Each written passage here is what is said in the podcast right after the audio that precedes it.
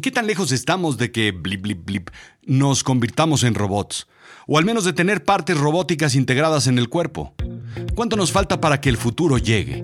A pesar de que en poco tiempo mañana será ya hoy y de que hoy será ayer, el futuro está llegando más rápido que antes, aunque el tiempo se comporta igual que siempre.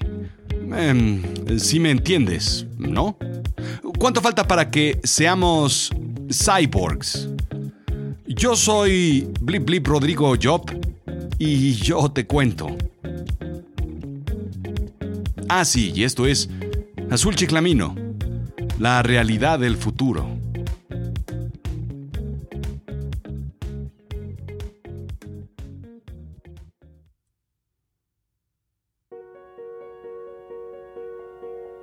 Eran mediados de los noventas.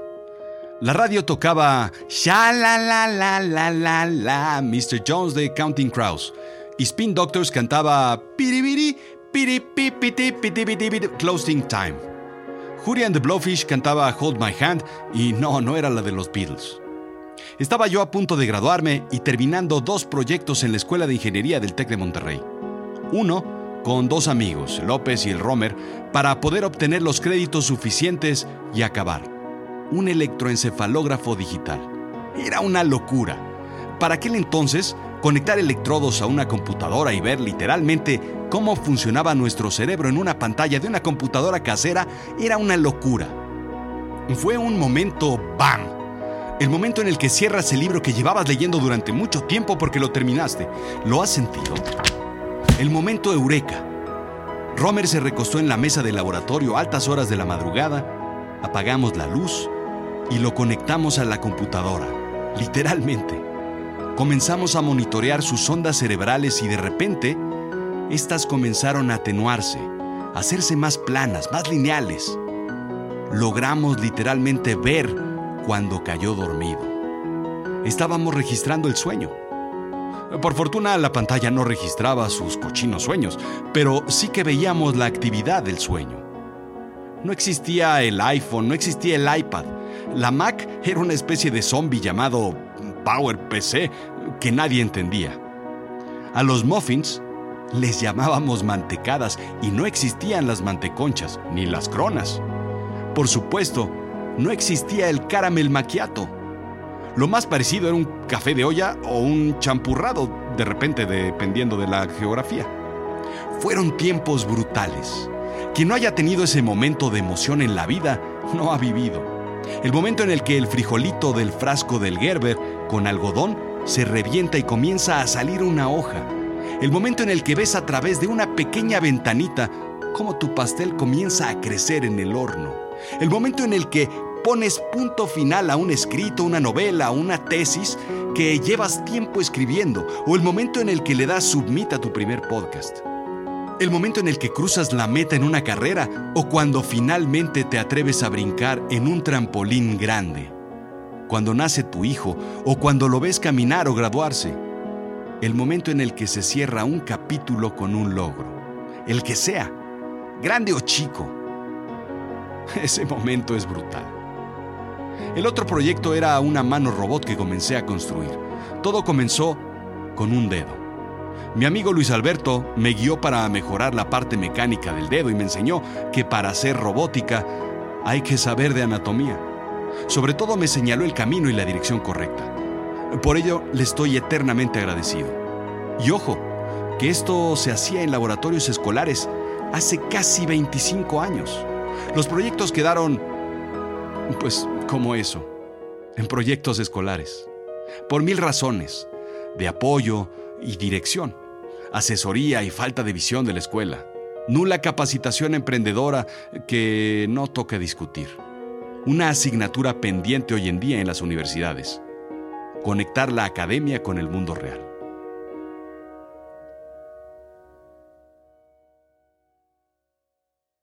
Sin embargo, en todo este tiempo, la tecnología avanzó brutalmente.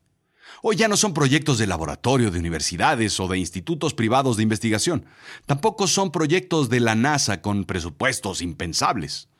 Hay startups que comercializan miembros robóticos para humanos. Nos estamos convirtiendo en cyborgs, organismos cibernéticos. Ha llegado el día en que debemos cuestionarnos, o tal vez preocuparnos, si queremos vivir con o sin organismos cibernéticos. El hombre nuclear está siendo ya una realidad y poco a poco habrá más hombres máquina andando por ahí. Hoy en día no nos sorprenden los robots, vamos. La gran mayoría de los coches que están rodando en la calle fueron fabricados por un robot. Sí, los baristas de Starbucks son muy buenos, pero la máquina que prepara el café es un robot. Un robot que toma una cantidad específica, la muele, la dispensa, la presiona, la extrae y desecha los restos usados. El barista aprieta un botón y calienta la leche. Hoy en día todos sabemos que los robots dicen hasta la vista, baby. Hay robots que aspiran y otros que vuelan, y los llamamos drones. Pero, ¿partes robóticas pegadas a un ser humano? Eso sí es ciencia ficción. ¿O no? Manfred Kleins, músico, científico e inventor austriaco de la Universidad Estatal de Rockland, nace en 1925. Hoy tiene la nada despreciable edad de 93 años. Sí, para todos aquellos que se sienten viejos a los 70, él tiene 93. Kleins acuñó hace casi 60 años la palabra cyborg o cyborg para describir máquinas fusionadas con humanos. 60 años. Eran tiempos en los que el Sputnik caía a la Tierra o cuando se lanzaba el primer satélite estadounidense exitoso. ¿Te das cuenta? La palabra evidentemente combina organismo con cibernético la disciplina del control y la retroalimentación electrónica. La palabra apareció en un artículo llamado Cyborgs and Space o Cyborgs y el espacio en la revista Astronautics de septiembre de 1960, como dirían en España. En el contexto de Man in Space, el gran proyecto científico de los 60 ofreció la idea de un ser que tenga la libertad de explorar, crear, pensar y sentir sin preocuparse por el resto de sus funciones humanas o cibernéticas. Fueron años en los que se discutieron las nuevas fronteras, la nueva tecnología, los nuevos problemas que nos encontrábamos. El viaje espacial desafía a la humanidad no solo desde el punto de vista tecnológico, sino también espiritual, ya que invita al hombre a tomar parte activa en su propia evolución biológica, comenzó el artículo de Astronautics. Los avances científicos del futuro pueden utilizarse para permitir la existencia del hombre en entornos que difieren radicalmente de los que ofrece la naturaleza como tal la conocemos. Vaya, desafiar la espiritualidad del hombre porque debe tomar parte de su propia evolución biológica. ¡Wow! ¿Te das cuenta? El hombre no va a evolucionar como lo habíamos hecho hasta ahora, sino por decisiones propias. Me voló la cabeza. El hecho de que el hombre tenga alas para volar o aletas para nadar no resultará de un cambio genético que responda al cambio del entorno, sino una decisión del hombre mediante la tecnología. El hecho de que el hombre deje de ser corrupto, malintencionado, ventajoso contra otras especies y contra la suya misma, será una decisión del hombre mediante la tecno... Bueno, tal vez nos adelantamos y eso, eso igual que la política honesta, aún sea ciencia ficción. Incluso antes de los tiempos de Yuri Gagarin, Kleins hablaba de que el hombre es el que debe adaptarse al entorno y condiciones extraterrestres, y no al revés, termina The Atlantic.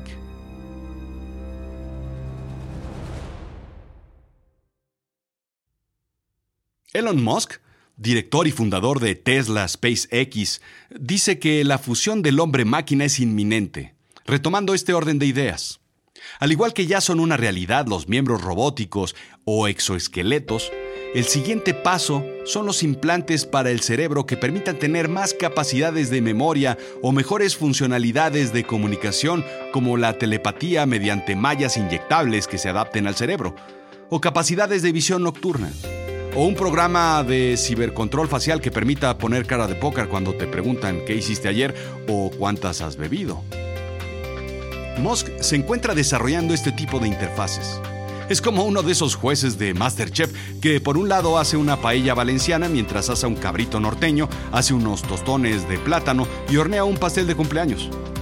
Musk, al mismo tiempo que fabrica coches eléctricos, manda cohetes al espacio y estudia el cerebro a través de electroencefalógrafos y el análisis de impulsos eléctricos para poder mover cursores en una computadora o algo sencillo como, pues digamos, inclusive mover un miembro artificial.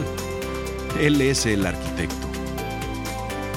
El último avance fue lograr que un paciente parapléjico sintiera cuando sus prótesis eran tocadas. Los avances de la ciencia Podemos hacer que una persona sienta con una extremidad artificial, pero no podemos hacer que un político sienta con el corazón. Vaya. Total que la medicina es la que liderea este tipo de investigaciones, pero ya estamos teniendo aplicaciones comerciales en la vida real. Estos son avances como la carrera de drones controlada por la mente. Entonces, ¿dónde termina la ciencia y comienza la ciencia ficción? La tecnología está en un punto de quiebre es lo suficientemente avanzada para ofrecernos un mejor desempeño que el mismo cuerpo humano. Los miembros orgánicos están por quedarse obsoletos, indica futurism.com. Mucho se discutió que el hombre evolucionaría a ser más alto y sin pelo, con menos músculo y sin rasgos diferenciados de razas por tantas mezclas que están habiendo. Pero tal vez esa evolución no llegue. A los que antes llamábamos discapacitados se convirtieron en personas con capacidades distintas. Pronto serán personas con capacidades superiores. Y tendremos que prohibirles estacionarse en las primeras 10 filas del supermercado. Quedarán atrás los tiempos de la pata de palo que será reemplazada por una pierna robótica que tenga una computadora y que no sea consumida por polillas. El parche en el ojo será reemplazado por un ojo con visión nocturna y el telescopio con una prótesis ocular de zoom digital. El perico será reemplazado por un bicho virtual que no pida galletas y las tibias y la calavera serán reemplazadas por la imagen de un cable USB y un enchufe eléctrico y probablemente un teclado en blanco con fondo negro en una bandera. Literalmente seremos ciberpiratas. La situación es compleja también. Estos avances tecnológicos traerán cambios económicos y políticos, y por supuesto sociales. ¿Podrán utilizarse en todos sitios? ¿Habrá nuevas reglas sociales de cuándo y cómo y quién podrá usarlas? ¿Habrá dos filas en el aeropuerto, una para personas obsoletas y una para personas con prótesis robóticas? ¿Serán vulnerables al hackeo cibernético? ¿Tendrán que ir con el doctor o con el mecánico o con el ingeniero de sistemas? ¿Tendrán que pedir cita o levantarán un ticket que nunca será atendido? Éticamente el mundo tendrá que ajustarse. Narra Hugh Hare, a través de la BBC, que a los 17 años sufrió un accidente de montaña. Se perdió escalando el Hugh Hemisphere y pasó varias noches a temperaturas inferiores a los 20 grados bajo cero. Que haya sobrevivido es de por sí un milagro, tal vez el primero en su vida. Sus piernas fueron amputadas por gangrena y el reto comenzó. Decidió dedicar su vida a crear piezas que le permitieran vivir con la mayor normalidad posible. Su pasión por la montaña y la escalada no disminuyeron por el diseño de piernas especiales para escalar. Sus prótesis, tubos normales de titanio con cuñas en vez de pies, le permitían tener una gran movilidad y un mayor agarre a la roca, al grado que sus compañeros le decían que tenía ventajas sobre ellos porque sus piernas estaban diseñadas para una mejor experiencia para escalar. ¡Vaya suerte! El segundo milagro. Luego de mi accidente, me di cuenta rápidamente que un ser humano nunca puede ser discapacitado, dijo Hare a la BBC. Hare es doctor en biofísica de la Universidad de Harvard y tiene una maestría en ingeniería mecánica del MIT dirige el grupo de investigación de biomecatrónica del MIT, Media Lab, donde colaboran expertos en biología, neurología, robótica y electrónica, entre otras disciplinas. Él mismo utiliza la prótesis robótica que desarrolló. El tercer milagro, y no se basan en similitudes anatómicas, sino en funcionalidad de movimientos naturales y musculares realizan ajustes constantes mediante una computadora que analiza la superficie, velocidad y fuerza con la que el hombre camina, ajustándose a cada paso. La pierna viene programada con el andar humano y no es necesario aprender a usarla. Simplemente hay que caminar como se caminaba antes de perder la pierna. Su startup, BioNX Medical Technologies, antiguamente iWalk, ha comercializado y distribuido a más de 900 pacientes una de sus creaciones, el sistema BioMT2, que simula el funcionamiento natural de un tobillo y los músculos que lo estabilizan. Como diría el cha-cha-cha, los cyborgs están aquí y hay tres generaciones marcadas en lo que va a suceder los próximos años. La generación de los Silent y parte de los Baby Boomers seguramente preguntarán si los cyborgs vendrán con tocacinta y radio AM, si éticamente es correcto usarlas y qué pensará Dios al respecto. La generación X, sí, nos preocuparemos por quién hace la monografía y si la venderán en la papelería, pero sobre todo, que venga con tallas small, medium y large, y nada de skinny, por favor.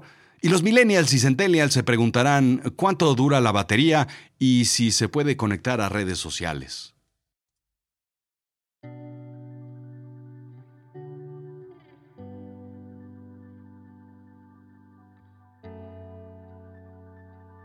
El proyecto de la mano robot que comencé hace años en la universidad vino por un interés en particular, similar al de Ger. Un amigo, un muy cercano amigo, fue diagnosticado con cáncer. Su operación le restó movilidad en la mitad del cuerpo, quedando casi atrofiada, con una masa muscular muy, muy baja y una movilidad mínima. La idea que tuve en ese momento fue más que una mano robot, un exoesqueleto que le diera fuerza, no sabía qué era eso de la robótica, ni mucho menos los exoesqueletos. Con un poco de plastiloca verde, una especie de plastilina que se endurece como piedra en segundos, hice tres falanges y las amarré. Añadí un motor que hacía que el dedo se encogiera y un resorte para que regresara a su posición original.